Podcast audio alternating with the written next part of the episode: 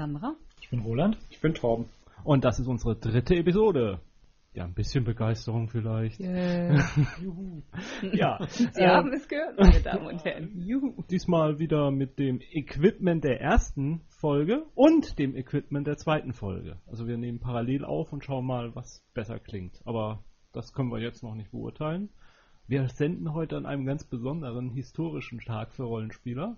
Also wir nehmen auf an einem historischen Tag für Rollenspieler, dem 6.6.2008. Dazu jetzt gleich in den Neuigkeiten.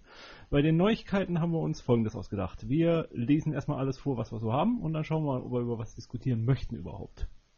Also, die Schlagzeilen. Dragonlance am Ende, Robert Esprin tot, Odyssey, neue Webseite, Blue Planet, Neuauflage eines Rollenspiels, Nominierung für das Spiel des Jahres, Buffy RPG, geht es doch weiter? Doctor Who, Moffat, neuer Showrunner, Gainman schreibt Drehbücher, Terry Pratchett, BBC macht eine Dokumentation über seine Krankheit, D&D vierte Edition ist heute erschienen, Verkaufsrang bei Amazon Platz 5 und Nordcon in wenigen Wochen. Einer Woche. Einer Woche. Okay, das waren die Schlagzeilen. Das sind wenige. Sehr Da fangen wir hinten an. Zum Nordcon, da wollen wir ja präsent sein. ja, also ich will vor Ort sein. Da kommt nichts anderes vor. Na, Dann wird auch das jetzt Ausgespielt-Team. Mal vollzählig auf dem Nordcon erscheinen. Wahnsinn. Wenn auch vielleicht nicht gleichzeitig. Oh, doch, vielleicht doch. Mal gucken. Warum nicht? Ich weiß es nicht. Ich will eh nicht da nicht. sein, wenn Torben da ist. ja, das muss man vielleicht wissen. Wir Dann sind, mit Roland gehen. wir sind privat vollkommen zerstritten. Wir arbeiten nur noch rein professionell zusammen. Dr. Who, das heißt nicht großartig. Wir Ja. haben ja letztes Mal noch, noch Moffat furchtbar gelobt und nun wird er die Serie federführend weiterbringen, Ja. weiterführen und dann auch noch Gaiman als Autor. Also, Also könnte Neil, es Neil Gaiman, dem Autor von Sandmann und Autor von Sternenstaub, was wir auch schon hier Mhm. erwähnt haben, also, Also die Verfilmung. hätte es noch großartiger kommen können. Ja, Terry Pratchett könnte auch Ja, wenn dafür sie- schreiben und Arthur Dent könnte von den Toten auferstanden sein. Wenn sie Okay. gleich Arthur weitermachen würden. Äh, fiktive Figur. Verdammt, ja, ich meinte, ähm, Na? Das gibt es nicht. Oh Gott, ist das peinlich. Und das live am Mikrofon fällt mir sein Name nicht ein. Douglas Adams, oh mein Gott, wie konnte ich da nicht drauf kommen? Douglas Adams. Verzeih mir. Douglas Adams war Atheist und deswegen hat er das sowieso nicht mitgekriegt. Zu Pratchett, habt ihr denn diese Sendung gesehen? Nein, die wird produziert. So. Also Terry Pratchett leidet an Alzheimer und die BBC hat im April 2008 damit begonnen, eine Dokumentation über So. ihn und seine Krankheit zu machen. Soweit ich gelesen habe, ist es auch kein normales Alzheimer. Ich, ich weiß nicht, ob man dem, dem Bereich überhaupt von normal reden kann, aber es ist eine besondere Form von Alzheimer, die wohl recht selten ist und Bisher weiß ich nicht mehr darüber, als dass eben die Produktion begonnen werden soll oder begonnen hat im April 2008. Ich hatte neulich auf der Homepage von George Martin gelesen, dass er lobt, dass Terry Pratchett so viel für die Alzheimer-Forschung gespendet hat. Ja, stimmt, das hatte ich auch gelesen. Um mich mal ganz weit zum Fenster. Ich hoffe, das Geld reicht und ich hoffe, keine religiösen Spinner stellen sich der Forschung in den Weg. Ich würde dann noch mal was gern zur vierten Edition von Dungeons Dragons. Die ist nämlich am heutigen Tag erschienen. Also am 6.6.2008.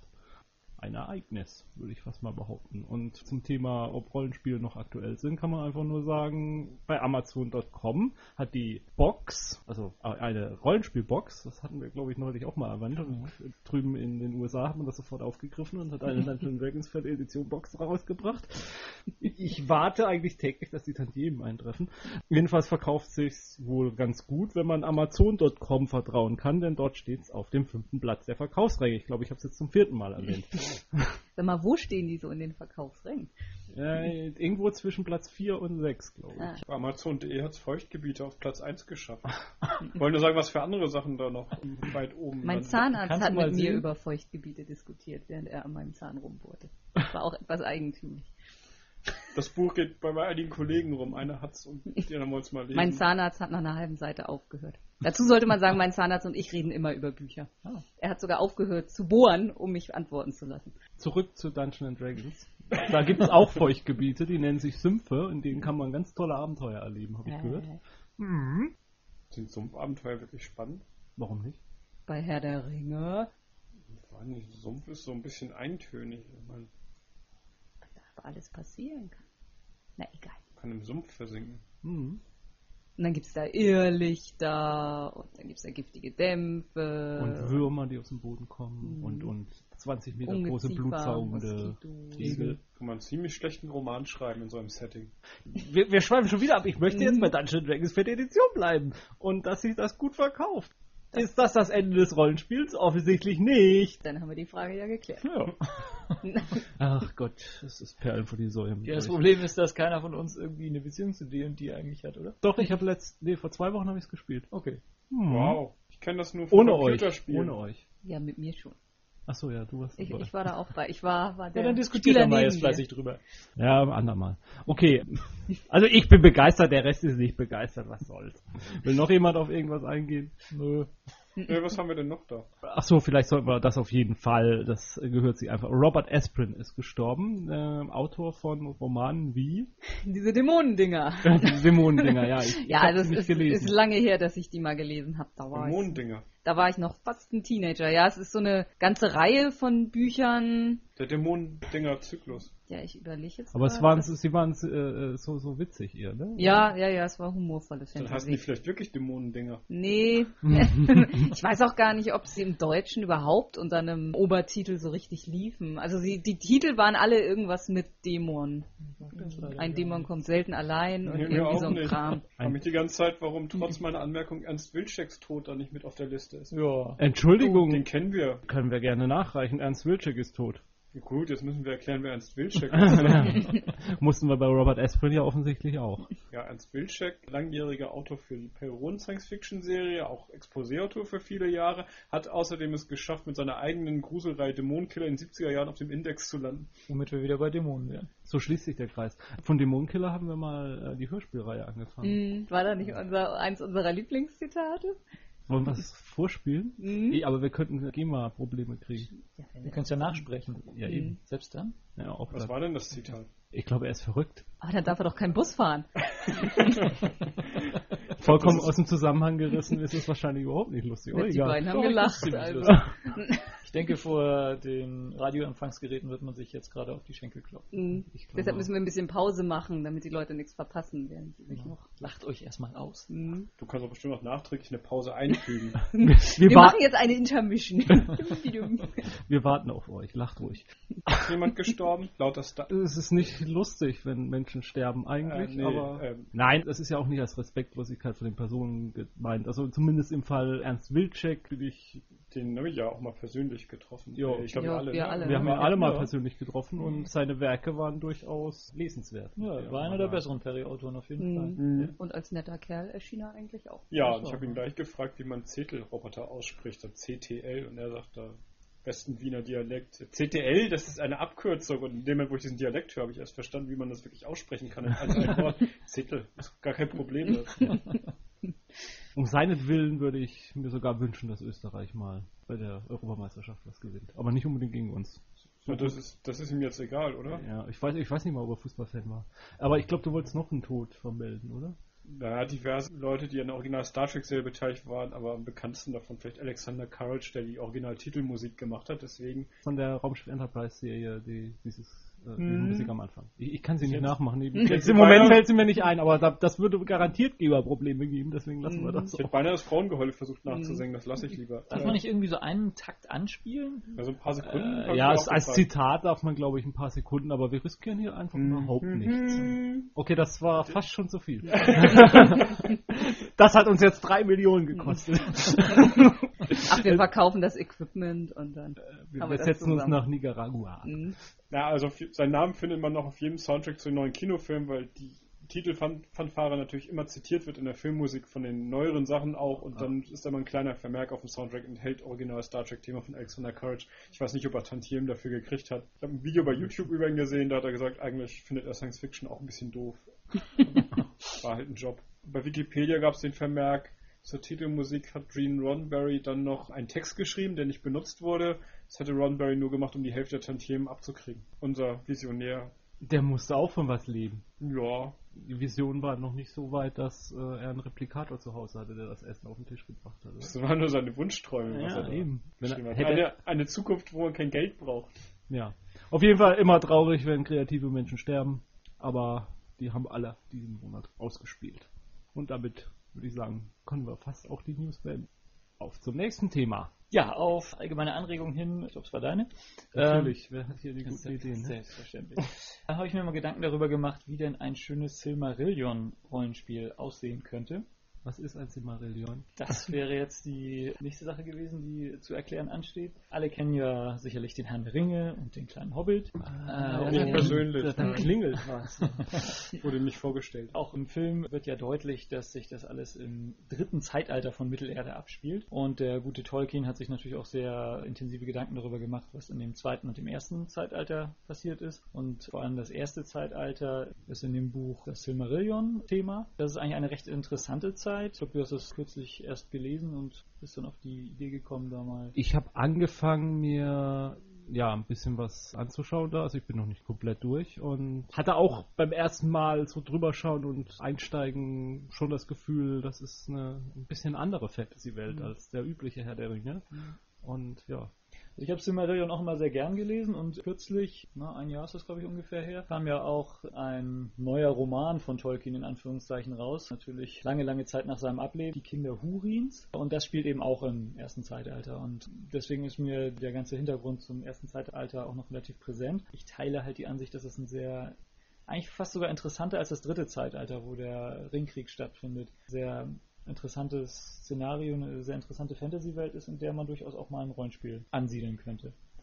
Nun gibt es ja bereits ja, wenigstens ein offizielles Mittelerde-Rollenspiel, das heißt ja auch so, also MERS wird es gerne abgekürzt. Da habe ich mal versucht rauszukriegen, ob es da auch irgendwelche Erweiterungen gibt, die im ersten Zeitalter spielen. Habe ich ehrlich gesagt nichts gefunden. Also ich will jetzt nicht ausschließen, dass es da nicht doch was Mhm. gibt, aber so äh, meine Recherche hat da ergeben, dass es da eigentlich wohl nichts äh, Anständiges gibt. Es gibt da noch so ein paar ähm, Fanprojekte, die man im Internet finden kann. Einige Leute, die eben auf MERS-Basis was erweitern, aber die spielen dann mehr so mit der Zeit nach dem Ringkrieg rum, also mit dem vierten Al- Zeitalter und denken sich da irgendwas aus, irgendwelche neuen bösen Herrscher, die dann da doch wieder auftauchen und äh, Ärger machen. ja gut, der Gedanke ist auch naheliegend. Ist naheliegend, äh, das ist- irgendwie fortzusetzen. Ja. Ist ja auch, ist, ist vollkommen in Ordnung. Ist legitim und sind sicher auch sehr nette Sachen dabei. Vielleicht sollten wir jetzt mal anfangen zu erzählen, wie denn das erste Zeitalter bei Tolkien Guter ist Hinweis. und äh, wie es sich unterscheidet vom vielleicht späteren dritten Zeitalter. Also wenn ich mal mit meinen rudimentären ähm, Kenntnissen mal anfange und du verbesserst mich dann einfach oder greifst ein, wenn ich total daneben liege. Aber also was ich noch einigermaßen in Erinnerung habe, äh, es ist eine Welt, in der das Licht nicht von der Sonne gespendet wird, sondern von Bäumen. Ich das richtig noch in Erinnerung? Ja, für die erste Hälfte des ersten Zeitalters stimmt das. Und Also- diese Bäume werden dann irgendwann zerstört von Melkor, Genau, was der sozusagen der geistige Ziehvater von Sauron dann irgendwann Genau. mal ist. genau. Und in danach äh, gibt es erstmal eine Welt, in der vollkommene Dunkelheit erstmal herrscht. Oder heißt nicht, glaube nicht vollkommene Dunkelheit, aber also ein Zwielicht irgendwie. Nee, da, also da ist, stimmt die Reihenfolge nicht ganz. Also Ich wusste ich nicht falsch, aber bitte korrigier mich. am Anfang ist Dunkelheit, nur die Sterne sind am Himmel und die Elben erwachen dann irgendwann während des ersten Zeitalters, beziehungsweise damit beginnt das erste Zeitalter überhaupt mit dem Erwachen der Elben an einem Binnenmeer und da herrscht eben noch Dunkelheit. Mhm. Beziehungsweise die Götter haben in ihrer, ihrem Kontinent, haben eben diese beiden Bäume dann schon gepflanzt, aber das Licht ist eben nur auf diesem Kontinent sichtbar und ganz Mittelerde, wo eben auch dieses Binnenmeer liegt, wo die Elben erwacht sind, ist eigentlich nur unter Sternenhimmel. Der erste Abschnitt sind die Jahre der Bäume.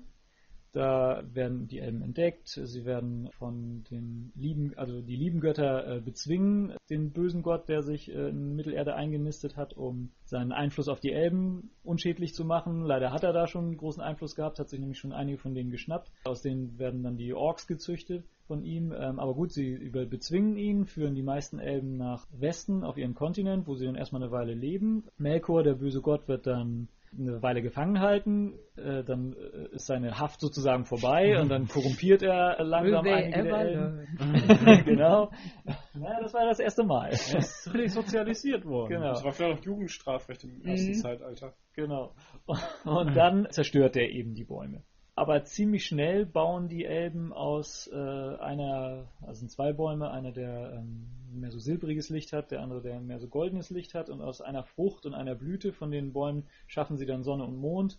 Also diese Zeit, wo es gar kein Licht gab, ist eigentlich relativ kurz. Das, Okay, ähm, ja, das hatte ich so gar nicht mehr in Wie Erinnerung. machen sie das rein technisch? Das Was ist denn da die naturwissenschaftliche Grundlage? Das wird so genau jetzt nicht erklärt. Das Lustige ist nur, dass der Mond als erstes aufgeht und der geht im Westen auf, fährt rüber nach Osten und fährt über den Himmel wieder zurück. Und die Sonne genauso. Und erst als die Elben, die so an ähm, doch ein bisschen an das Sternlicht gewöhnt waren, weil sie halt im Sternlicht aufgewacht sind, sich da ein bisschen beschwert haben, haben sie dann gedacht, na okay, dann schleppen wir die Sonne und Mond mal unter der Erde durch, äh, damit sie dann immer im Osten aufgeht und im Westen untergeht. Aber das nur nebenbei. Das war Lichtverschmutzung. Genau. Und ich finde, das Interessante geht eigentlich dann los, wenn die Bäume eigentlich schon zerstört sind, weil dann nämlich einige der Elben das gelobte Land sozusagen wieder verlassen, zurück nach Mittelerde gehen, wohin Melkor auch äh, verschwunden ist. Den verfolgen sie, weil er die Silmaril hat mitgehen lassen. Das habe ich jetzt noch nicht erklärt. Das, Das, sind diese Edelsteine. das sind die Edelsteine, in denen das Licht der beiden Bäume festgehalten Genau. ist. Und da gibt es einen Elben, der die erschaffen hat, dessen Ja. Namen wir jetzt wieder nicht- Genau, der war's.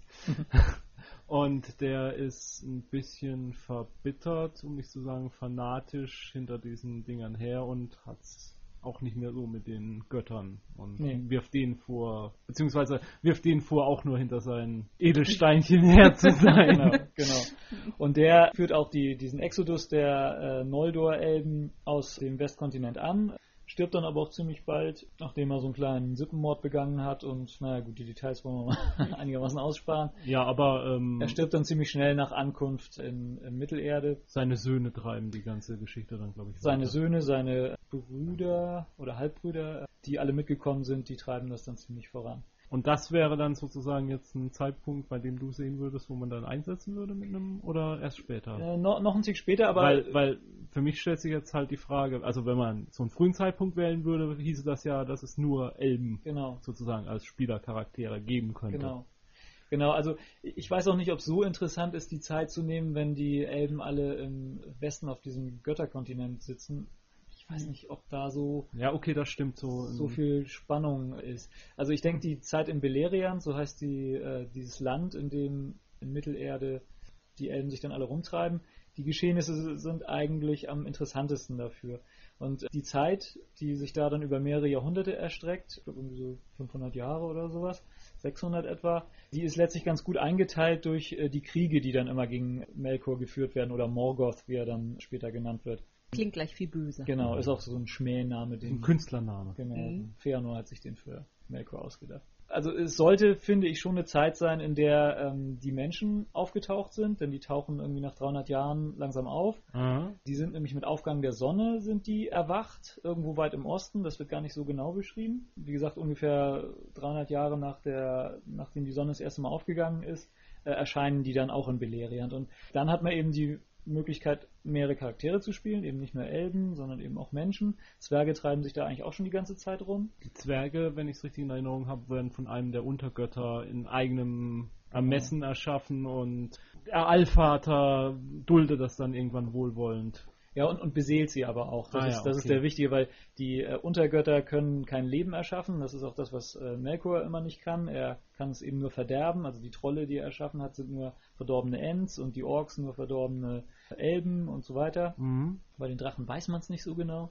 Was soll ich jetzt sagen? Zwerge? Äh, Beseelt? genau, die Zwerge. Die Hüllen hat eben der andere Untergott erschaffen, aber beseelt wurden sie dann von Iluvatar selbst, sodass sie eben auch richtige, in Anführungszeichen, Einen bewusste- freien Willen einen haben. freien Willen haben, richtige bewusste Lebewesen. Ja, um das dann mal vielleicht ein bisschen Mhm. zusammenzufassen, hieße das dann, dass man schon in einer relativ, auf den ersten Blick relativ klassischen Fantasy-Welt vor sich hätte, weil man hätte dann halt jetzt die typischen Rassen Menschen, Elben und Zwerge Und auf der Gegenseite. und auf der auch Gegenseite Übliche. eigentlich auch die typischen Rassen, was man dem Szenario nicht vorwerfen kann, weil, Weil- es die typischen Rassen erschaffen hat. Genau. Und das wäre jetzt eine Welt, in der die gute Seite droht zu korrumpieren. Und auf der anderen Seite halt diese Bösen, die wahrlich böse sind. Also da kann man, glaube ich, kein Schwarz-Weiß malen.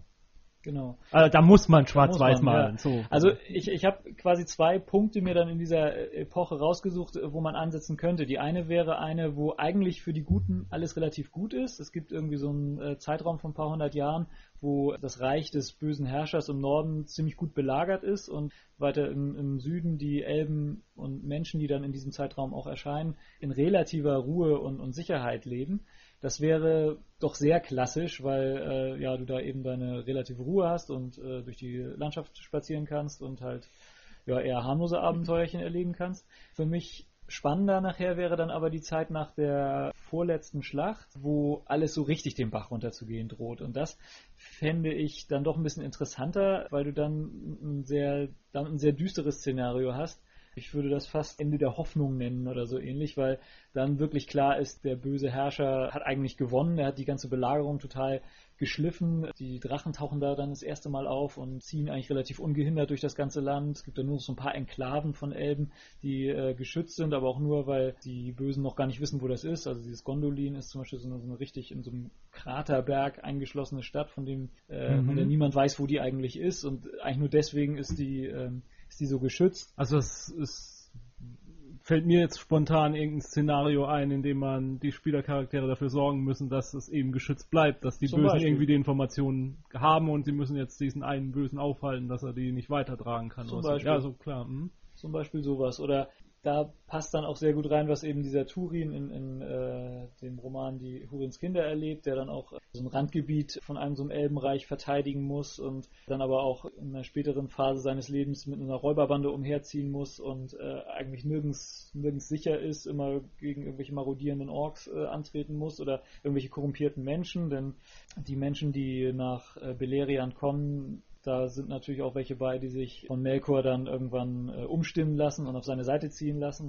Darf ich nochmal äh, zum Verständnis, wann tauchen denn die Hobbits auf? Da noch gar nicht. Ich glaube, die tauchen überhaupt erst im dritten. Ja, Zeitalter ja, das meinte ich, also in welchem Zeitalter? Ja, ich glaube glaub überhaupt erst im dritten. Ah, ja. Denn also das zweite Zeitalter, um das noch ganz kurz zu sagen, ist eben das von Numenor, von dieser, was in etwa das Atlantis von Tolkien, mhm. Tolkiens Universum ist.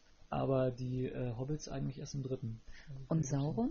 Sauron äh, guter Hinweis, ist im ersten Zeitalter auch schon dabei. Das ist, ja, weiß nicht, der Heerführer von Morgoth, auf mhm. jeden Fall ein sehr hoher Gehilfe von ihm. Und, und wann kommen die Ringe ins Spiel? Ah, ich glaube Ende zweites Zeitalter. Ja. Da, also er gibt ja einen Auftrag irgendwie, ne? Oder? Das, oder wie war das? Ja, das ist Sauron dann, der. Ähm, mhm. Na gut, ich denke, das führt jetzt ein das, bisschen das zu weit. Wieder, ja, Aber also sie spielen ja. noch die klassischen äh, man kann vielleicht sagen, die klassischen Dinge, aus dem Herr der, die man aus dem Herr der Ringe kennt, die spielen so noch gar nicht die Rolle. Nee. Also es gibt halt die Elben, also sogar einige prominente Elben, in Anführungszeichen die Galadriel, die springt auch im ersten Zeitalter schon rum. Stimmt, da kann ich mir jetzt auch wieder dran erinnern, dass sie erwähnt wird. Ja, und, und was ich noch ganz schön finde an dem Zeitalter, gut, das, das äh, gilt für das andere natürlich auch, aber man hat hier auch noch eine sehr schöne Möglichkeit, finde ich, eigene Sachen sich, sich auszudenken oder zu erweitern. Beleriand ist das Land, von Mittelerde, das so weit im Westen ist, dass es äh, im dritten Zeitalter schon wieder untergegangen ist. Also, Achso, okay. Also, da, also ja, das ist auch vielleicht gut zu wissen, also genau, dass die Geografie äh, genau. eine ganz andere ist. Ja, ein bisschen anders. Also wenn man Beleriand Richtung Osten verlässt, dann kommt man quasi nach Eriador, also die Gegend, wo ähm, das Auenland auch ist. Ah ja. Und dann die Nebelberge und so, das ist alles schon da. Es wird halt nicht so genau beschrieben, was da so alles passiert. Es gibt glaube ich, nur so ein paar Andeutungen, die dann auch eher in diesen Nachrichten von Mittelerde und, und die vergessenen Geschichten heißt dann das andere, glaube ich, angedeutet werden.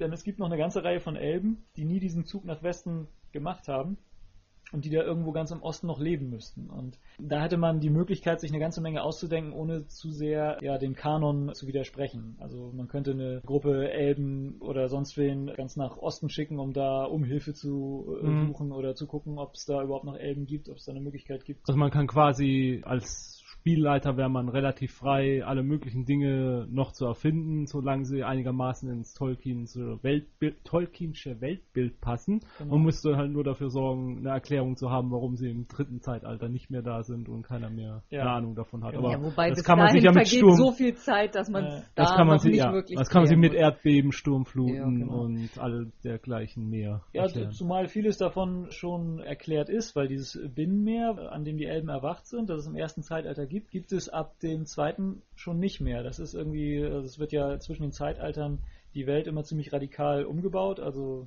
am Ende des mhm. ersten versinkt halt dieses ganze Beleriand und äh, Numenor taucht auf und dabei verschwindet dieses Binnenmeer auch komplett. Da ist genug geografische Umwälzung passiert, dass da ganze Reiche verschwinden können, die dann im dritten Zeitalter nicht mehr auftauchen. Naja gut, um dann vielleicht mal die ketzerische Frage zu stellen, wenn man so viele Freiheiten hat, warum dann überhaupt diese Welt zu wählen? Oder was ist dann nochmal das Besondere an einer anstatt sich selbst eine Fantasy-Welt auszudenken, die so ähnlich ist und sich überhaupt keine Gedanken über den. Also da würde ich jetzt einfach sagen, einfach weil auch so unheimlich viel da ist, auf das man zurückgreifen Eben, kann. es, es, und es gibt auch eine ganze Menge Andeutungen. Also äh, worauf ich auch noch eigentlich kommen wollte, ist, äh, was für Quellen man da nehmen kann, weil es eben ja kein Okay, äh, ja. äh, Rollenspiel-Quellenbuch oder sowas gibt. Da empfiehlt sich einmal eben für die Geografie ähm, der historische Atlas von Mittelerde, der wirklich ziemlich klasse ist, weil der wirklich komplette Weltkarten enthält, die aber im Gegensatz zu Sachen, die man sonst so im Internet findet, wo einfach so die Karte, bekannte Karte von Mittelerde mit so einem willkürlichen Kontinent ergänzt wird. Im Gegensatz dazu ist bei diesem Atlas das eigentlich recht genau, in Anführungszeichen, nach Tolkienschem Material recherchiert. Was ist denn östlich von Mordor? Das ist eine gute Frage, weil es eben bei Tolkien wohl nicht so genau erklärt wird, ist es da auf diesem Atlas dann auch einfach leer gelassen. Also da wird dann nicht viel beschrieben. Ach, Sauron hätte das wohl gewusst. Ja, das ist bestimmt bewusst, ja. Der Nein, Zeit, aber- sich da umzugucken. In diesem Atlas gibt es halt sehr schöne Karten, wo man sich halt dann überlegen kann, wo dann irgendwelche Reiche dann noch äh, Ja. existieren könnten. Dieser, dieses Binnenmeer ist da eben auch eingezeichnet.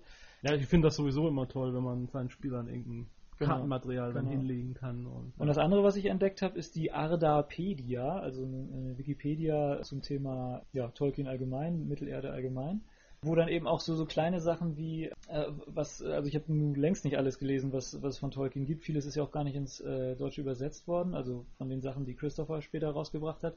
Und da gibt es wohl so ein paar Sachen, die äh, andeuten, was tatsächlich mit diesen Dunkelelben passiert ist, wie die Menschen erwacht sind. Da soll es irgendwie eine große Schlacht dann da gegeben haben, wo mal, man sich dann eben überlegen könnte, der Olle Melkor hat eben nicht nur Beleriand angegriffen, sondern eben auch da versucht, alles zu unterdrücken. Äh, und, und es gibt halt so ein paar Ansatzpunkte, aus denen man schön Geschichten stricken kann, die man dann seinen Mitspielern äh, darreichen kann als Abenteuer oder Kampagne. Also ich denke auch, dass es, wenn man sowas spielen wird, dann wird man schon auch das aufgreifen wollen. Also das macht schon den Reiz aus, glaube ich, sich äh, völlig von der Handlung zu lösen. Klar, dann braucht man es Ja. nicht, aber es ist jede Menge da und, Man hatte die Möglichkeit für beides. Man kann Ja. sich schön am, Mhm. an der Handlung entlanghangeln, die bekannt ist. und da zwischendurch abschweifen. Genau, oder man kann eben sagen, so, wir, ich führe euch jetzt über die Berge und da machen wir jetzt was ganz anderes. Okay, ich bin überzeugt, wann spielen wir es? Wollte ich auch schon Ja, fragen. ich dachte, dass ich da äh, tatsächlich mal anfangen, weil ich Oh habe mich ja. da so ein bisschen reingefuchst, um da ein bisschen was auszuarbeiten. Wir haben ja eh noch, ne? Wir wissen, Nö, wir wir wissen haben- ja meistens gar nicht, was wir spielen Genau, sollen. Und genau. von daher endlich mal wieder was, ne? Ja, aber ich, ich habe da äh, tatsächlich vor, da mal ein bisschen was, vielleicht in, in meinem Blog dann ab und zu mal, äh, noch mal so, ein, so ein weiteres Ja, Stückchen klar. ähm, zu veröffentlichen. Ja, ich Ähm, meine, vielleicht gehen wir auch hier dann nochmal drauf ein, wenn da vielleicht nochmal Ja, mal wieder schauen. mehr Können wir dann mal das erste da ist. Abenteuer spielen? genau. Ja. Live-Mitschnitt. Ja, ich denke, dass ich erstmal gucke, dass ich das, das Szenario genauer eingrenze, dass ich Ja. vielleicht, also Ich ja, weiß schon, was Jens spielt. die Suche nach einem äh, System wäre dann vielleicht Ein End? eine. Genau. warum nicht? Nein, gab es die Ends da schon? Um ganz kurz, Ja, ganz, gab's. um ganz kurze Antwort bitte. Ja, aber ob Wir das brauchen ja jetzt doch zum Verderben, um Trolle zu machen. Ach ja, wurde erwähnt. Oh, ich habe wieder Ich nicht. habe aufgepasst. aber ob das jetzt so die Spielercharaktere Wieso Ja. sind Zwerge eigentlich so klein? Hat der Untergott sich nicht getraut, die so groß zu machen wie die vom Hauptgott? Äh, äh, Der, der, der wusste noch gar nicht, wie, wie die aussehen werden. Der hatte nur eine Ahnung von der Vision, die der äh, Hauptgott denen gegeben hat. Deswegen war Vielleicht nicht hat- ganz klar, wie groß. Äh, er hat einen der- schlechten Empfang, da war alles verzerrt. Ja. Außerdem kommt es auch nicht auf die Größe an. Da sagt die Spam-Mail, die ich immer kriege, aber was anderes. Ja, da habe ich auch so meine Zweifel dran, nach den E-Mails, die ich da bekomme, wahrscheinlich da Bedarf zu haben. Aber das Thema greifen wir gleich nochmal auf. Hm? So erzeugt man Spannung. Ja, also wie gesagt, ich finde das, find das sehr spannend und werde da sicher mal ein bisschen was zusammenstellen. Vielleicht kann man das irgendwann mal im Internet finden und vielleicht reden wir da auch nochmal drüber. Ja, also ich würde mich drüber freuen Mhm. und äh, ich finde auch, dass das klingt nach einem spannenden Szenario. Mhm. So, das seine eigene Existenzberechtigung hätte neben den vielen, vielen anderen Fantasy-Rollenspielen. Okay, ich denke, damit haben wir das Thema erschöpfend ausgewertet und dann können wir ja zu was anderem kommen. Ja, dann kommen wir jetzt zu einer neuen Rubrik, die wir jetzt regelmäßig fortführen wollen. Und wir nennen sie Evil Overlord. Und Oh. zwar wollen wir den ultimativen Oberschurken erschaffen. wollen wir das denn tun? Wir wollen uns in jeder Sendung einen anderen Aspekt herausgreifen und darüber diskutieren, was so ein der Evil Overlord, der Oberoberschurke unbedingt braucht in diesem Bereich. Und beginnen wollen wir heute mit der Kindheit. Der Kindheit des Oberberichts. Mhm. Ich bin ein großer Magneto-Fan aus den X-Men-Kinofilm. Was war bei dem seiner Kindheit? Na, du siehst die Szene, wo seine Eltern in das KZ verschleppt werden und dann zum ersten Mal fängt das Tor davon an zu wackeln, weil er erstmals seine Fähigkeit da dem Moment unbewusst einsetzt, bevor er niedergeschlagen wird von Wachen. Aha. Obwohl das ja dann gar nicht so weit weg ist von Batman zum Beispiel, oder? Also dieses, können wir sagen, also dieses Kindheitstrauma mit dem Tod der Eltern Jetzt jetzt die Frage, willst du kann, böse... kann ab da noch in beide Richtungen führen. Finde ich auch, das könnte genauso gut auch noch die Lebensgeschichte oder der Anfang eines Helden sein. ja, hat in dem Fall ja, man hat so ein bisschen Sympathie, finde ich nachvollziehbar, nur da macht er immer wieder was so richtig Böses, das, wo er die Grenze überschreitet. Also Magneto ist ja in dem Sinne auch gar nicht so durch und durch böse. Ja, deswegen mochte ich, fand ich ihn wahrscheinlich Ja, so ja, aber deshalb erfüllt er jetzt nicht unbedingt die, Ver- das Vergleichskriterium zum Evil Overlord, oder? Gut, Weil der ja. soll doch durch und durch böse sein. Darth? Vader? Ja, aber ähm, da, da muss man sich dann auch sagen, muss ein Oberbösewicht nicht auch einen menschlichen Aspekt Ja, haben, um es wirklich böse erscheinen zu lassen? Ja. Ich weiß es nicht. Nee, Darth Vader ist ein ganz mieses Beispiel. Der Satan war ja am Anfang auch ein Engel. Ja. Mhm. Ja, das stimmt. Darth Vader war ein klugscheißer Junge, wurde zu einem widerlichen jungen Mann. Also ich finde, äh, um beim Thema Darth Vader zu bleiben, ist eigentlich ganz wichtig. Äh, wir, Darth Vader haben wir kennengelernt als de, den Inbegriff des Bösen. Also Ohne- der ja. Bösewicht. Okay, Bevor ohne wir seine- seine Kindheit kannten. Gut. Danach wurde seine Kindheit geschildert und das hat die Figur, Figur kaputt gemacht. Deswegen stellt sich die Frage, braucht ein Bösewicht überhaupt eine Kindheit? Ist es gut, das überhaupt zu wissen, seine Herkunftsgeschichte, oder sollte sie beim Bösewicht nicht? Vielleicht ist das ja immer seine Schwachstelle, wenn der Held überhaupt erstmal seine Kindheit rauskriegt oder seine Ursprünge dann entzaubert das den Bösewicht ja total und Ja, aber das, dann auch viel angreifbar. ja, aber das, genau das wollen wir ja nicht. Eben. Mir fällt noch gerade Samuel Jackson in äh, Unbreakable ein, als Mr. Glass. Ja. Die Kinder, sie nannten mich Mr. Glass. Ja, wenn wir den Perfekten wollen, ja, muss er dann, ja, wenn er keine Kindheit hat, ist er dann einfach Also der perfekt schon immer da gewesen. Naja, sagen wir es doch mal so, der perfekte Bösewicht hat eine Kindheit, in der er zum Bösewicht gemacht wurde, durch sowas wie Magneto mit seinen Eltern oder auch, naja, Batman hätte ja auch jederzeit ins Böse umschlagen können. Noch gibt es ja auch genug Parallelwelt- und If-World-Geschichten, in denen der Batman der Bösewicht ist. Das kann man sich ja leicht vorstellen. Und danach muss er dann irgendwie dafür gesorgt haben, dass seine Kindheit für immer vergessen wird. Ich finde es eigentlich lustiger, wenn er als Kind schon ein widerliches Drecksbalg war. Hm, auch nicht schlecht. Wie ist das eigentlich bei Hannibal Lecter? Dem, seine Kindheit wurde doch jetzt auch enthüllt. in Hast du gerade dem nicht? seine gesagt? Dessen, dessen, wie ist das denn mit Hannibal Lecter? Dessen Kindheit wurde doch auch im letzten Kinofilm dann enthüllt, oder? Ja, ja, ja, das ist richtig. Also, Tat das der Figur gut? ja, es tat der Figur nicht gut, weil es einfach ein schlechter Film war. Also ich weiß nicht, ob, Genau wie bei Star Wars, Darth Vader. ja, Mhm. also ich Also weiß jetzt nicht, ob, ob der Film Muster. deswegen schlecht war, weil, weil die Kindheit von dem geschildert wurde. Aber die Tendenz geht schon irgendwie hin jetzt, oder? Ja, Ja, wenn du sie nachschiebst. Ja, genau, vielleicht ist das das Problem. Man darf, die, man darf Mhm. die, Kindheit, die äh, Herkunftsgeschichte eines Bösewichtes nicht her nachschieben. aber den Das, Fehler das be- haben wir, glaube ich, schon mal sicher geklärt. und den sagen. Fehler begehen wir jetzt ja nicht. Wir versuchen Nee, wir ja, fangen Wir von fangen Anfang von- an. Das Ja. heißt, wir können eigentlich jetzt in der Kindheit tun, was wir wollen. Wir müssen es nur offenlegen, von Anfang an. Es muss Mhm. klar sein, wo er Ja. herkommt. Ja, ich glaube, das Problem ist, wenn du es nachschiebst, dann die Punkte, die ihn sympathisch und die erscheinen lassen, die, wo man ein bisschen Verständnis dann hat, wenn seine Kindheit erlebt. Das kommt viel zu spät, wenn man ihn schon mit all seinen Untaten und all seinen Schweinereien, die er Ja, gemacht vor allem hat sich erlebt dann ja auch irgendwie schon jeder ein Bild gemacht. Okay. Und dann, wenn es hinterher kommt, dann kann man nur noch die Bilder Ja, ich zerstören, erinnere die die mich Leute an hatten. einen misslungenen Perron-Taschenbuchzyklus, da wird die Lebensgeschichte des Bösewicht dann ziemlich spät nachgeschoben und das war vorher einfach nur ein furchtbarer Klischee-Bösewicht. Ja, aber ich finde, dann haben wir ja eine Sache schon Mhm. komplett geklärt. Also das Ja. steht fest. Und wenn man sich so die, die griechischen Sagen anguckt, dann, äh, gut, Bösewichter in dem Sinne gibt's da ja eigentlich nicht so, aber wenn da Helden beschrieben werden, dann geht's auch immer mit deren Kindheit los, also wie Herkules im Kinderbettchen sozusagen die Schlangen erwürgt hat und Mhm. äh, was weiß ich, was es da alles für Beispiele gibt. Aber Oder die beiden Barbaren in diesem italienischen Fantasy-Film aus den 80ern. Ach, den kennt ihr. Ja, ich Ah, ja, ja, ja, ja. Ich glaube, der hieß auch nur die Barbaren. Toll, ich habe die Erinnerung erfolgreich verdrängt gehabt. und Jetzt schwemmt sie mir wieder ins Hirn. Ja, aber ganz ehrlich, äh, fällt denn irgendwem eine gute Hintergrundgeschichte für einen Bösewicht ein? Hm. Ich finde, das ist irgendwie eine ziemliche Marktlücke. Naja, Mr. ähm, Burns bei den Simpsons. Das ist rückwärts. Das ist ein Beispiel für einen, der schon als Kind versaut war. die widersprechen sich zum Teil aber auch, oder? vielleicht Ja, ist das so gerade der pro- Trick. Also ich erinnere mich an irgendeine Fernsehserie, in der das äh, Bösewicht als Kind immer vom Fernseher festgehalten wurde und äh, nur Fernsehen gucken durfte und kein Mensch sich um ihn gekümmert hat. Und, ähm, Womit wir ja, weil Fernsehen macht ja auch total gewalttätig. Heutzu, heutzutage heutzutage müsste man ihn Computer spielen lassen. Okay, also das, unsere Herkunftsgeschichte ist ein Counter-Strike-Spieler. Naja. Nein, also das wir vergessen überhaupt einen menschlichen Bösewicht? Ja, das ist ja auch so ein Thema, aber ich denke schon. Ja, Ja, entscheide jetzt. Also ich denke schon, wir sollten menschlichen. Ja. Das ist einfach, um mehr entwickeln zu können, wenn man so Oder was- wir nehmen Gorilla Khan. Er kann, er kann ja, äh, Grund, er muss ja am Ende nicht mehr menschlich sein, aber ich denke, er sollte zumindest Ja, menschlich doch, angefangen denke ich haben. auch. Wie wär's, wenn er im Versuchslabor groß wird? Da haben sie was mit ihm gemacht. Hm. Schon als von Baby und da wächst er auf. Ich mochte da bei Space 2063 die Szene, wo diese aus der Retorte ihre Stimmt. Ausbildung Also dann, dann müssen wir jetzt aber eigentlich die Entscheidung treffen. Wollen wir jemanden, der so schlimme Dinge erlebt hat, dass er böse wurde, oder wollen wir jemanden, der einfach als Arschloch geboren worden ist? Das ist eigentlich jetzt die Entscheidung, die wir treffen müssen. Also ich finde, Das eine ist halt die etwas tragischere Figur. nee, er, er soll schon irgendwie ein bisschen Arschloch sein. Also der, der muss ja irgendwie was auf dem Kasten haben, muss ziemlich ehrgeizig sein, denn sonst äh, wird man ja nicht Mhm. zum Oberbösewicht.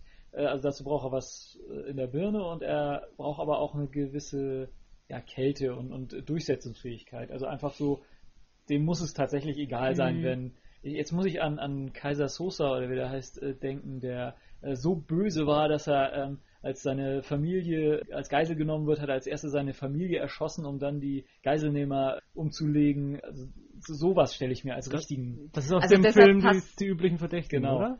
Genau. Ja. Deshalb Und passt sowas dann vielleicht auch das, was Torben gesagt hatte, nicht so ganz. Also weil dann, dann ist ja diese Opferrolle eigentlich nicht so Ja. passend. Ja, aber ich habe es gerade schon Mhm. eben weitergedacht. Vielleicht ist er nicht der Einzige und als sie die Chance haben zu entkommen, verrät er seine, Ja. verrät er seine Mitte und arbeitet, macht stattdessen freiwillig mit mit seinen Peinigern. Und wie die später auffliegen, denkt man nur, er wäre das arme Opfer, versucht ihn Naja, zu oder, Also die also nee, ich würde schon sagen, er müsste die Ambition haben zu fliehen, weil Ja. er will ja nicht mit denen mitarbeiten, sondern er will sich, wenn, an deren Spitze setzen oder am besten sie ausrotten. Ne? Und dann wäre es, glaube ich, am passendsten, er wird äh, mit den anderen so tun, als würden sie gemeinsam fliehen und sie dann aber im letzten Moment verraten, sodass nur er entkommt. Also ich würde auch sagen, Und am, seine Mitgefangenen und die Er- er Wächter er- gegenseitig. er begeht keine sinnlosen äh, Grausamkeiten, sondern hinter jeder Grausamkeit steckt eine kalte Logik. Ja, genau. Ja, und auf er will, Fall. er will halt alle, die ihm gleichwertig sein könnten, weghaben und die, die ihn erschaffen und gequält haben, weghaben. Also sind und wir jetzt schon deshalb, sicher, dass er ein Retortenbaby ist. boah, irgendwie kristallisiert sich das gerade so Ich raus. kann mit einem Retortenwesen leben. Mhm. Das wird natürlich auch uns Irgendwie schon. schwirrt mir jetzt gerade Dark Angel. Aber das wird natürlich auch schon äh, uns in der nächsten Diskussion helfen, wenn wir vielleicht über seine Kräfte reden, woher die denn haben, herhaben kann. Wenn er aus einer Retortewesen entstanden ist, dann kann da von daher schon veranlagt sein für seine Kräfte. Darf ich noch mal kurz einwerfen, ein Evil Overlord muss männlich sein, oder? Oh. So, ja, nicht zwingend. So, ist das eine extra Diskussion würdig, das Geschlecht? In der nächsten Episode diskutieren wir darüber, äh, welches Geschlecht unser Evil Overlord haben soll. Ja, ich denke schon, da kann man, kann Reicht man das? Wir schauen mal, ob das reicht fürs nächste Mal. Vielleicht mag ja der ein oder andere schon einen Kommentar dazu abgeben. ja, klammern wir die Frage noch mal aus. Ja, also im ersten Moment finde ich es nicht so wichtig, aber da sollte man vielleicht nochmal drüber nachdenken. das stimmt. Da könnten wir vielleicht auch die Anregung des einen oder anderen. Okay, das, damit steht jetzt fest. Wir haben einen Menschen, ein menschenähnliches Wesen, das in Künstlich der, erschaffen. künstlich erschaffen wurde, Zusammen auch mit anderen. mit anderen künstlich erschaffen wurde und diese anderen geopfert hat für seine eigenen Pläne.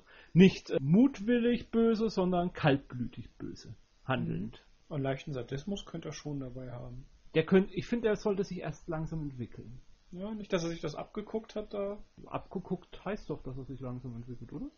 Na, das kann ja Vielleicht, vielleicht ist das die Situation, wo er das erste Mal merkt, dass ihm das eine gewisse Befriedigung verschafft. Ja, wie er selber dann auf einmal der ist, der jemanden in seiner Gewalt hat. Ja, nachdem Ja. er vorher immer nur gelitten hat. Ja, soll der so groß gelitten haben? Also das, das Ja, sehe ich das- eigentlich nicht so. ja. Also ich, ich finde, der, der sollte ähm, eigentlich sogar relativ behütet aufgewachsen sein, vielleicht äh, mit, mit sehr ihn umsorgenden Wissenschaftlern, vielleicht sogar eine, so eine Art Pflegefamilie, die ihn wirklich sehr doll betüdelt haben, wo er dann auch immer sehr aufmerksam und war und, und Soll er denn, schnell gelernt soll er in einer, in einer geheimen Einrichtung groß geworden sein oder schon in der normalen Welt? Ja, das ist jetzt die Frage. Also in einer ich, geheimen Einrichtung. Geheime Hatte Einrichtung. ich jetzt auch eher gut, aber da, da kann er ja Da trotzdem kann mit er behütet, aber auf jeden Fall ist dann auch schon mal festgelegt, dass er von der Mit Alligatorgraben. Das finde ich gut, natürlich. ähm, dass er von der normalen Welt ja eigentlich auch nichts weiß. Dass da dann natürlich das nächste Trauma kommen kann, wenn er in die richtige Welt, aber das wäre dann auch wieder ein Und anderes. ich, ich ich weiß will, nicht, ob er so äh, traumatisiert sein soll. Ich finde irgendwie ein, ein, er sollte schon eine gewisse Überlegenheit haben. Auch äh,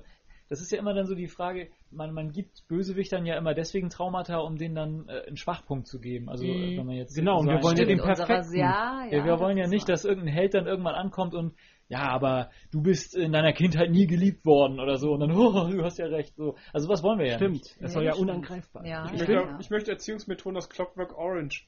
Ja, gerne. So Filme zeigen mit Augen Ja, aufgeklemmt. aber ich Das stelle mir, traumatisiert ihn schon wieder. ja, ich, ich stelle Mhm. mir eigentlich nee, tatsächlich der findet das gut.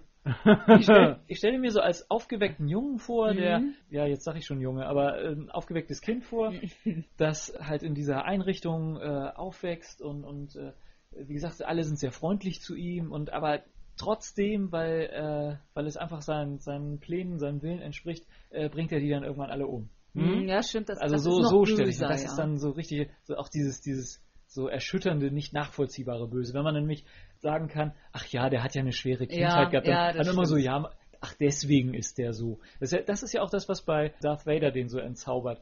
Wenn, wenn er in, in den alten Filmen Eigentlich einfach war nur, gar nicht böse. Ja. Er wusste sich einfach nicht anders zu ja, helfen. genau, Und- als, als Ja. äh, Darth Vader in den alten Filmen geht er einfach rum und tut Schlechtes. So, aber dann in, dem, in der zweiten Episode ist das ja, glaube ich, wo er dann das erste Mal die, diese ganzen, seine Mutter rächt und, und diese Mhm. ganzen Sandläufer da abmurkst.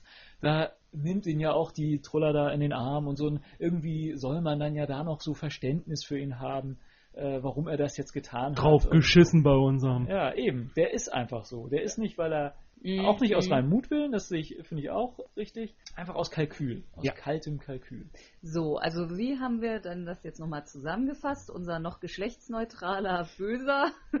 Vielleicht ähm, bleibt er geschlechtsneutral. Ja, habe ich auch schon überlegt. Sogar das, Das ist so die ja. Möglichkeit. Ähm, ist Aber in einer geheim abgeschotteten Einrichtung, recht zusammen mit anderen künstlich Erschaffenen seiner Art, eigentlich sehr behütet und liebevoll aufgewachsen. Ja, und er ist, denke ich, schon der Beste und Schlauste. Ja. Vielleicht, vielleicht gibt es noch so einen. Mhm. Ja, Einen, der vielleicht mit ihm mithalten könnte, Aber den aber Und der vielleicht überlebt. Oder- Oder nur einer von den ganzen. Ja, ja, wenn dann dieser Nein, eine. der überlebt nicht, weil er wäre ja eine Schwachstelle unseres Oberbösewichts. Na gut. Ja, dann, dann, dann brauchen wir auch keinen ebenbürtigen, dann ist er halt einfach der. Ja. Na doch, ich Ja, finde schon, halt- dass er einen, dass er in seinem, dass er schon einen ebenbürtigen Gegenspieler gehabt haben soll, den er dann auch. Damit, damit dann das zu noch okay, mehr okay. Höchstleistungen angeht. Der hat ihn angespornt. Ja, aber noch. der, der ist anders aufgewachsen dass er darauf neidisch ist. Nee, das ist ja auch wieder sowas. Ich, ich finde So. nicht, dass er neidisch ist. Er, Nö, ist. nö. er ist eigentlich zufrieden mit dem, aber es reicht ihm nicht. Weil Genau. er, er Mhm. kriegt zwar alle Eindrücke, die er so haben will, aber er will irgendwie. Da draußen er- gibt's noch viel mehr. Er, er Mhm. merkt vielleicht irgendwie, vielleicht, dass das so Vielleicht viel kann er Unordnung da ist. Vielleicht will er das besser organisieren. Oder dass er alles. irgendwann da auch einfach, die können mir nichts mehr beibringen. Genau. Die sind, die sind alle so weit unter mir. Was, Mhm, was soll genau. ich hier? Hier ist langweilig, hier kann ich nichts lernen, keine Herausforderung. Ach so, dann da muss total doch noch mehr sein. alle. Also das Bild eines Technokraten schält sich schon Ja, ziemlich stark heraus, ne? So, in dem Moment bricht er aus. Und, und zettelt dabei irgendwie was an, was Also halt die, die Wissenschaftler, was auch immer, gegen seine Kumpane aufhetzt, die sich Ja, oder seine gegenseitig- Kumpanen aufhetzt und die Ja, irgendwie Ja, gegenseitig, die ne, irgendwas tut, dass die sich gegenseitig aufhalten, ablenken. Okay, und dann. ich denke, Ich glaube, Mhm. die Kindheit haben wir geklärt. Ja. die haben wir in, in Bahn. Fein. Ja, darauf bauen wir dann auf. Mhm. Demnächst mehr von dieser Gestalt im Dunkeln, die die Fäden zieht. Und noch keinen Namen hat. Ja, ein Fäden Geschlecht. Der Chirurg. ich hoffe ja, dass die, diese ganze Episode wird nicht in einem Szenario aus dem Foucault'schen Pendel enden für uns. Hä? Bitte erläutern. Ach ja, da, die, da denken sich ein paar Spinner eine Verschwörungstheorie zusammen und plötzlich glauben dann andere, die schon seit Jahrhunderten darauf warten, dass jemand mit der Verschwörungstheorie rausrückt, mit der sie dann die Welt überbrennen würden, ähm, glauben dann, dass diejenigen die sind, die das geheime Wissen haben und ja. Achso, du meinst, jetzt kommen irgendwelche Wissenschaftler auf die Idee, ui, wir züchten uns. Ein- Nein, jetzt Nein. kommt irgendein böser Bösewicht, der da tatsächlich die Fäden zieht auf die Idee, dass wir ihm auf der Spur sind. So, okay. Naja, so wird es nicht kommen. Nein. Wir äh, sind durchaus flex äh, moralisch flexible Personen, die auch gerne mit äh, neu auf neue Erfahrungen zurückgreifen und äh, durchaus auch mit anderen Menschen zusammenarbeiten können und äh, Befehle befolgen, wenn es notwendig zu sein scheint. Wir tun alles, was du willst. Lass uns in Ruhe. Teil Ameisen. Ja, das war Teil 1 des Oberbösewichts. Ja, nach ja, so viel Spaß kommen wir jetzt zu einem sehr ernsten Thema. Wir haben unsere Rubrik Nachrichten für Rollenspieler. Nein, wir haben immer noch keinen richtigen Namen gefunden für diese Rubrik. Also Nachrichten mit den Augen eines Rollenspielers beobachtet. Und ich habe mir da eine Nachricht aus dem Kongo herausgesucht. Schreckliche Ereignisse haben sich dort zugetan. 13 Menschen wurden verhaftet wegen des Verdachts der Zauberei und schwarzen Magie. Die haben sie nämlich benutzt, um bei Männern die Penisse schrumpfen zu lassen. Was für ein Skandal. Ich bin immer noch nicht von diesem Thema überzeugt. Ja, also solche Berichte gibt es wohl des Öfteren aus Westafrika von irgendwelchen dunklen Gestalten mit goldenen Ringen an den Händen, die man in öffentlichen Verkehrsmitteln treffen soll und die einen unsittlich anfassen und dann schrumpft der Penis dahin. Und als Heilung versprechen sie einem dann nur irgendwelche Mittelchen, die man aber von ihnen persönlich kaufen muss. Und das hat sich in diesem Land, also im Kongo, zu einer wahren Epidemie ausgewirkt. Und es soll da schon Lynchungen gegeben haben. Also ja, es ist alles Spaß, bis jemand gelyncht wird. Naja, wenn man dran glaubt. Ja, eben. Äh, darum geht's mir eigentlich auch bei dem Thema. Also es gibt keinerlei wissenschaftliche Erklärungen dafür, dass Penisse schrumpfen könnten. Also um so unseren männlichen Teil der Hö- Zuhörer, äh, unseren Ja, überwiegenden Teil der wenn- Zuhörer zu es beruhigen. Wenn, außer wenn es kalt ist, aber das ist, soll wieder rückgängig sein. Sondern es ist tatsächlich soll das eine psychologische, naja, äh, Fehlfunktion, äh, Krankheit, nee, wie nennt man das? Ja, Eine- fremder Typ. eine Das Psychose sein, die sich da entwickelt bei manchen Leuten. Und ja, ich habe dieses Thema deswegen ausgewählt, weil es halt, wie gesagt, im Kongo, da trat das als Gerücht auf in irgendwelchen Anrufshows. Da haben Leute angerufen, haben behauptet, ja, ich weiß nicht, was Menschen reitet dazu, im öffentlichen Radio zu behaupten, ihr Penis sei geschrumpft und das mitteilen zu müssen. Jedenfalls hat sich das zu einer wahren Massenhysterie entwickelt. Und dann gab es tatsächlich wohl zu Lynchversuchen. Ich habe jetzt nicht wirklich rausbekommen, tatsächlich Menschen gelügt wurden. Und ich habe dieses Thema hier ausgewählt, weil ich es ganz interessant fand, wie aus so einem Gerücht heraus plötzlich eben sowas entstehen kann. Und ich habe mir vorgestellt, wie das zum Beispiel in einer Fantasy-Welt wie Warhammer wäre. Wenn denn nun auf dem Marktplatz plötzlich jemand herumschreit, diese Hexe hat meinen Penis schrumpfen lassen. Was daraus so alles entstehen könnte, wenn diese, mit dieser Hexe eine Spielercharakter oder Spielercharakterin, äh, ein, ja, glaube, die meisten Ein Roll- weiblicher Spielercharakter. Charakter gemeint ist. Was da so für ähm, Situationen entstehen könnten. ich glaube, die meisten Spielmeisterleiter würden aber ein anderes Beispiel nehmen. Warum? Meinst du, die meisten Spieler da sind verklemmt? Ja, so ein bisschen sind wir doch alle verklemmt. Dann nenn mir doch was Vergleichbares, was die Leute genau, was männliche Personen gleich, äh, in, zu ähnlicher Hysterie verleiten würde. Drei, zwei, eins. Ja, halt gerade in einer Welt wie Warhammer, die ja sowieso durchtränkt ist mit Aberglaube, Aberglauben, wo Hexenjäger in jeder Ecke lauern und erst aufknüpfen und hinterher fragen, kann sowas da wahrscheinlich nicht? noch fataler enden als im Kongo. Reicht das nicht, wenn das Pferd tot umfällt und er behauptet, die Hexe hätte das Pferd verhext? Ist das nicht etwas langweilig? Ja. aber droht nicht die Spielsession ins Alberne abzukippen, wenn man so ein Beispiel nimmt? Und droht nicht jedes Spielsession ins Alberne abzugleiten. Also ich finde... Äh, Man muss es ja nicht forcieren. Nein, aber ich finde schon, dass man das auch jetzt unabhängig vom Szenario, aber durchaus bewusster Spieler da einsetzen kann, so was Albernes zu benutzen am Anfang, wo die Spieler eigentlich so erstmal drüber lachen und das gar nicht als wirkliche Bedrohung ernst nehmen und dann die Charaktere dadurch vielleicht das auch gar nicht als wirkliche Bedrohung ernst nehmen im Spiel sozusagen und das dann eskalieren lassen, bis es tatsächlich aus so einer Idiotie eine echte Bedrohung wird. Also gerade das fände ich vielleicht an so einem Ja, Szenario sowas in der. Art, wo irgendwer einem der Spielercharaktere sowas in der Art vorwirft und so, ja, genau. Und halt überhaupt nicht auch damit rechnen kann, dass das jemals Leute ernst nehmen. Also gerade sowas wie so eine die Entstehung von so einer Massenhysterie in einem Rollenspielabenteuer auch zu schildern und wie so aus so einer vollkommen absurden Anschuldigung plötzlich eine reale Bedrohung für die Spieler wird, für die Charaktere wird. Aber man muss vielleicht aufpassen, dass es nicht nach Willkür des Spielleiters aussieht. Naja gut, an der Nachricht sieht man ja, dass sowas gar nicht so willkürlich ist, wenn man Mhm. Eben, ich denke, das ist das, was man da rausziehen kann, dass in bestimmten Kulturkreisen, Zeiten der Aufgeklärtheit, wie auch immer man das definieren will, halt wirklich aus der lächerlichsten Kleinigkeit sowas entstehen kann. Würde, Das ist ja eine offensichtliche Tatsache. würde eine Figur im Warhammer eigentlich das Wort Penis benutzen oder es anders umschreiben? Ich glaube, sie würden das ein wenig derber bezeichnen. Außer Mit Worten, die wir hier nicht verwenden. Okay, also um das nochmal vielleicht auch für andere Szenarien, ähnliche Phänomene oder Massenhysterien traten zum Beispiel auch, wie meine Recherchen ergaben. Übrigens sehr gefährlich, wenn man das Wort Penis in einer Google-Recherche benutzt. man, man, sollte es in einbetten in viele, viele unverfängliche Worte, um da äh, die gewünschten Suchergebnisse zu finden.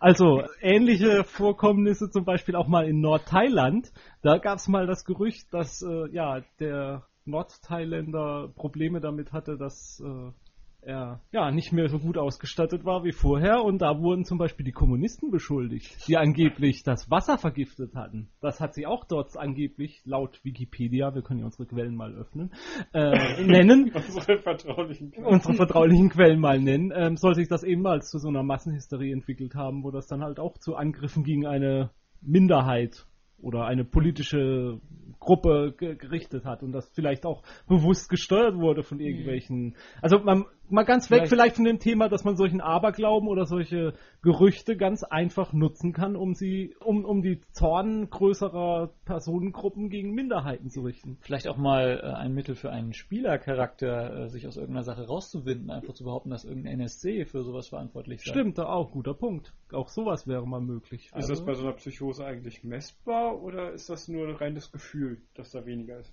Angeblich ist es nicht messbar, äh, gibt es keine messbaren Verkleinerungen. Nach meinen Recherchen. Also es ist nur das Gefühl, der hat nur das Gefühl. Ja.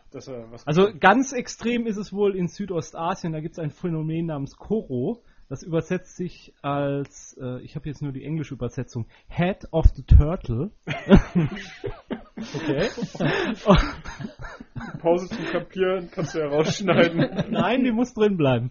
Und da ist es der Glaube, dass sich der Penis so weit zurückzieht in den Körper, bis derjenige dann dadurch stirbt. Wie? Man stirbt ah, ja. daran? Ja, man stirbt daran, dass sich der Penis bis so weit in den Körper zurückgezogen hat, dass dann das irgendwann zum Tode führen soll. Und äh, das soll dann wirklich, also diesen Leuten soll man das auch nicht mehr ausreden können, dass sich das, und selbst wenn man ihnen, sozusagen, wenn der Arzt sich vor sie stellt und sagt, schauen Sie mal, da ist er doch, wollen Sie das nicht mehr wahrhaben. Und, und warum, der war früher viel größer.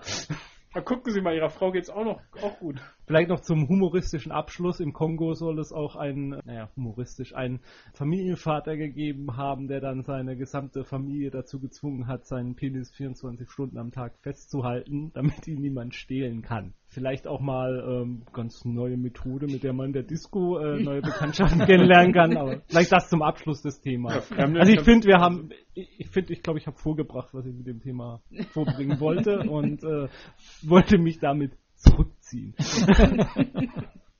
Gut, und damit kommen wir zu unserer Rausschmeißer-Rubrik. Ich liebe es. Ja, ich darf das moderieren, weil ich nicht so wirklich was habe, außer vielleicht Babylon 5, weil wir es heute noch nicht erwähnt haben. Haben wir Dr. Who schon erwähnt? Ja. Oh Gott sei Dank. Also, Jens. Oh ja, ja, ich habe eine kleine schmutzige Liebe entwickelt. Ich schäme mich fast ein bisschen dafür. GTA 4. Ist doch ein schönes Spiel. Ja, aber es ist so, so Mainstream. So. ich meine, alle finden es gut. Selbst die Feuilletons finden plötzlich Computerspiele gut und berichten drüber. Gut, sie berichten, als hätten sie noch nie ein Computerspiel gesehen, was wahrscheinlich zutreffen wird. Ja, aber ich finde das Spiel großartig. Tut mir leid. Ich mochte GTA vorher nie. Also ich habe auch die anderen Teile vorher nicht gespielt. Ich kam mit der Steuerung nie klar. Autofahren in Computerspielen war noch nie mein Ding. Aber GTA 4 finde ich einfach großartig. Die Grafik ist toll, die Welt ist toll. Die Hauptperson, man spielt einen serbischen äh, Einwanderer in den USA, ich glaube sogar illegalen ja, Einwanderer. Natürlich. Und man versucht sozusagen seinen Weg zu machen und äh, ehrlich zu bleiben. Und ja, das geht gründlich schief. Und das geht man, auch ziemlich schnell schief. Es geht ziemlich schnell, ziemlich gründlich schief.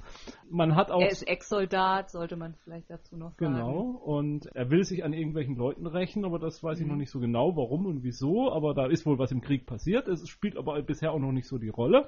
Ja, und dann fährt man mit Autos durch die Stadt und äh, überfällt Banken und äh, erpresst Schutzgeld und klaut Autos und liefert sich Verfolgungsjagden und ballert durch die Gegend und es macht Spaß. Es macht richtig Spaß. Ich schäme mich dafür. Aber, aber es macht Spaß. Es lebt ja auch von dieser unglaublich gut simulierten Stadt. Ja, ja, ja, völlig ja. ja und man muss sagen, dass also auch einfach die Cutscenes vor den Missionen einfach unglaublich gut gemacht sind. Ja, also also die die ganzen Nebencharaktere, die, die Auftraggeber, Mhm. also es werden auch alle Personen sehr, sehr überzeichnet. Mhm. Und das macht's aber halt auch unglaublich witzig. Äh, es ist, allein die Dialoge sind sehr gut geschrieben, also dass der Wortwitz stimmt, es, es wirkt alles sehr authentisch, obwohl es überzeichnet ist, wirkt es halt auch authentisch. Also man hat tatsächlich das Gefühl, man ist mitten in äh, in, in, in der Pate oder die Sopranos oder Goodfellas, so, so mittendrin in so einer Geschichte. Und, und man ist da halt so ein kleines, ja, so ein klein, kleines Würstchen, das da mittendrin zwischen den Paten und den verschiedenen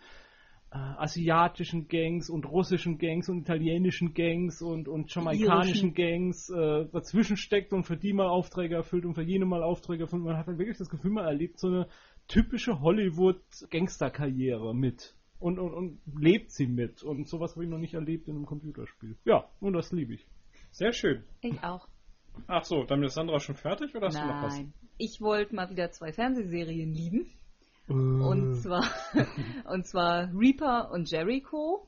Ja, also in Reaper geht es um einen jungen Mann, der an seinem 21. Geburtstag erfährt, dass seine Eltern schon vor seiner Geburt, glaube ich, seine Seele an den Teufel verkauft haben. Und jetzt an seinem 21. Geburtstag äh, taucht dann halt der Teufel bei ihm auf, um halt die Schuld einzufordern und ähm, sagt ihm dann, ja, er muss jetzt als Kopfgeldjäger für ihn arbeiten und entflohene Seelen aus der Hölle wieder einfangen.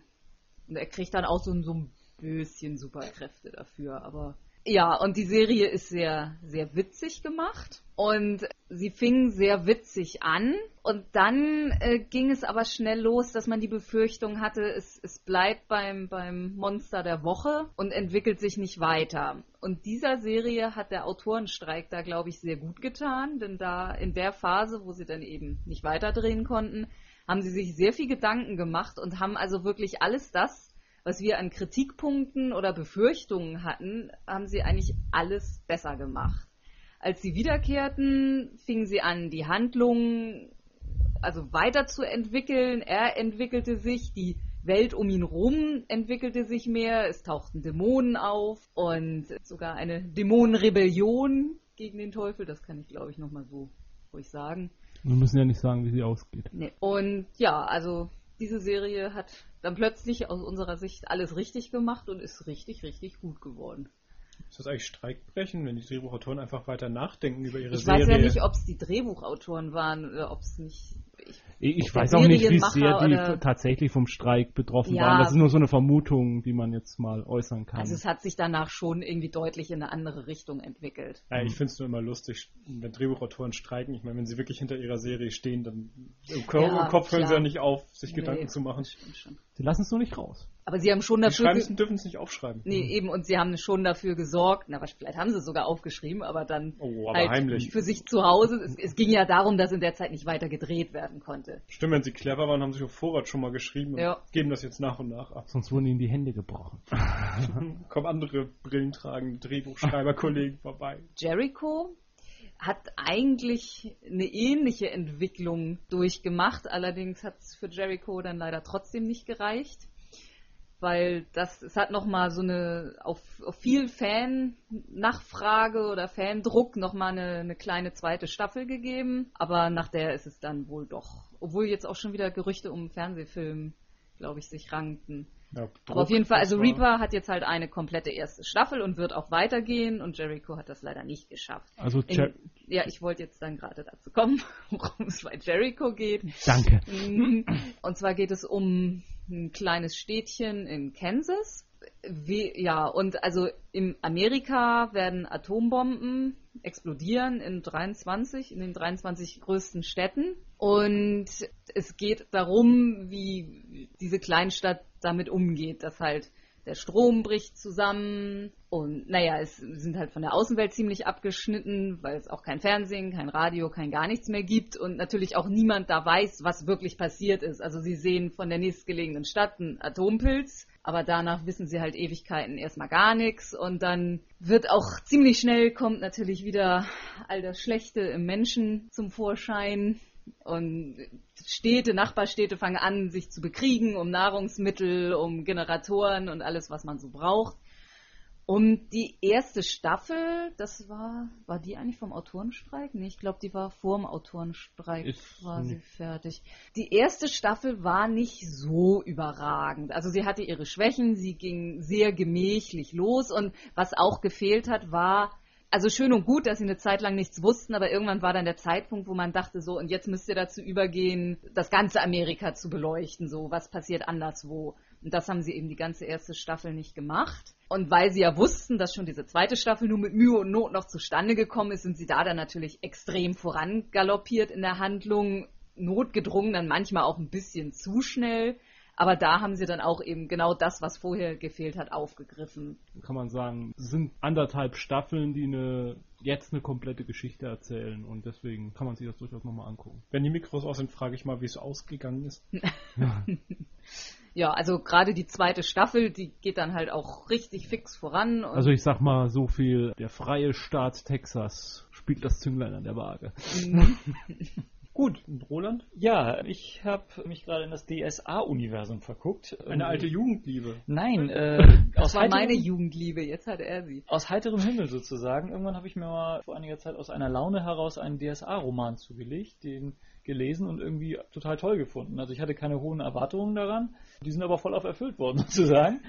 Um Scha schade, dass wir keinen Videopodcast machen. Diese skeptischen Blicke, die dir jetzt gerade zugeworfen wurden, wären es wert gewesen. Ähm, ja, ich weiß auch nicht, wie das kommt. Also ich finde das irgendwie. Wer hat ihn denn geschrieben? Äh, den Namen habe ich sogar vergessen. Äh, Reichen wir nach. Das reichen wir nach, genau. Also das, das Ganze scheint, ist ja kein, kein grandios innovativ neues Fantasy-Universum oder irgendwie, ich meine, das sind die. Nee, Im, Im Gegenteil, Ja, im eigentlich wurde ja alles reingestopft. ja, es, es sind so die absoluten Klischee-Versatzstücke und, und äh, was man eigentlich so dazu haben hat. Äh, da rennen halt die Zwergen, Elfen, Menschen Und Orks Wikinger. so rum. Wikinger, alles. Torwaler sind das, Ja, oder? richtig. Aber irgendwie ist das alles äh, in, sicherlich mit der Zeit dann äh, doch ein, ein wohl recht komplexes Universum geworden, an das, dass man natürlich keine hohe, hohen Ansprüche stellen muss, aber das irgendwie, weiß nicht, eine, eine ganz heimelige Atmosphäre macht, finde ich, beim Lesen. Und das finde ich irgendwie, das macht mir gerade Spaß. Und, Wer hat da äh, eigentlich gerade die Rechte? Ulysses, oder? ja, der Ja. ähm, Das Rollenspiel bringt Fanpro jetzt noch die Bücher raus? Fanpro bringt meines Wissens noch die Romane raus. Und, Und eine Hörspielreihe soll jetzt kommen, hatte ich das richtig gehört? Es gab übrigens auch mal ein Sammelkartenspiel zu Das Schwarze Auge in den 90er Jahren, um Sammelkartenspiele auch noch unterzubringen. Ja. Und Drakensang steht ja in den Mhm. Startlöchern als Und, Computerspiele. ja, die Computerspiele waren eigentlich alle sehr, sehr gut. Ja, genau. Aber das, ja. Großartig, im Computerspiel auch noch untergebracht. Ja. Gibt es auch ein Brettspiel zu? Mhm. Ich, mir, mir fällt im Moment nur das Brettspiel ein zu diesem anderen deutschen Rollenspiel, Fantasy-System, dessen Namen mir jetzt gerade nicht einfällt, peinlicherweise. Midgard. Midgard, das zu Midgard gibt es ein Brettspiel. Ich bin von Dienstreise zurück und hier direkt vors Mikrofon gezerrt worden. Das ist, ich arbeite unter widrigsten Umständen. Nein, aber um das abzuschließen, also das macht mir gerade Spaß und ich werde mir sicher noch den einen oder anderen Roman da jetzt zulegen und, und lesen. Vielleicht auch mal irgendwann mal so ein Grundregelwerk zum drin blättern und schmökern. Also ich will das jetzt nicht unbedingt spielen, aber irgendwie finde ich das Universum ganz. Vielleicht würdest du eine Rezension dazu schreiben zum Grundregelwerk, wenn dir das jemand zuschicken würde. Wenn jemand drauf bestehen würde. Ich hatte mal so eine Warcraft-Romanphase, aber dann nach einer Trilogie war dann auch wieder gut erstmal. Ich, ja, vielleicht lässt das ja auch wieder nach. ich hatte mal eine. Shadowrun-Romanphase. Torben, du liebst nicht? Nein. Hast du irgendjemanden? Irgendetwas. Hm, ja, da ich nun alles von Perron sammel auf Vollständigkeit, entwickle ich meinen großen Hass, wenn irgendwo ein Konzept ist, mit dem ich nicht einverstanden bin, aber ich ja alles sammle, muss ich es ja trotzdem kaufen und lesen. Deswegen bin ich da voller Leidenschaft und der neue, die, der aktuelle Ableger Perron Action, schon vom Namen und Konzept her, ist, uah. man kann immer nur auf gute Einzelromane dann hoffen. Mhm. Gehen wir heute mit Hass raus. Beendet man eine Sendung mit Hass? Ach, warum nicht? Hassen wir heute mal ein bisschen. ja, dennoch danken wir für die Aufmerksamkeit. Wir sehen uns auf dem Nordcon. Wir sehen uns auf dem Nordcon, Mhm. hoffentlich. Wir haben immer noch keine T-Shirts, an denen man uns erkennen könnte, oder? Vielleicht trage ich mein Nationaltrikot. Okay, ähm, ja, bis zur nächsten Sendung. Spielt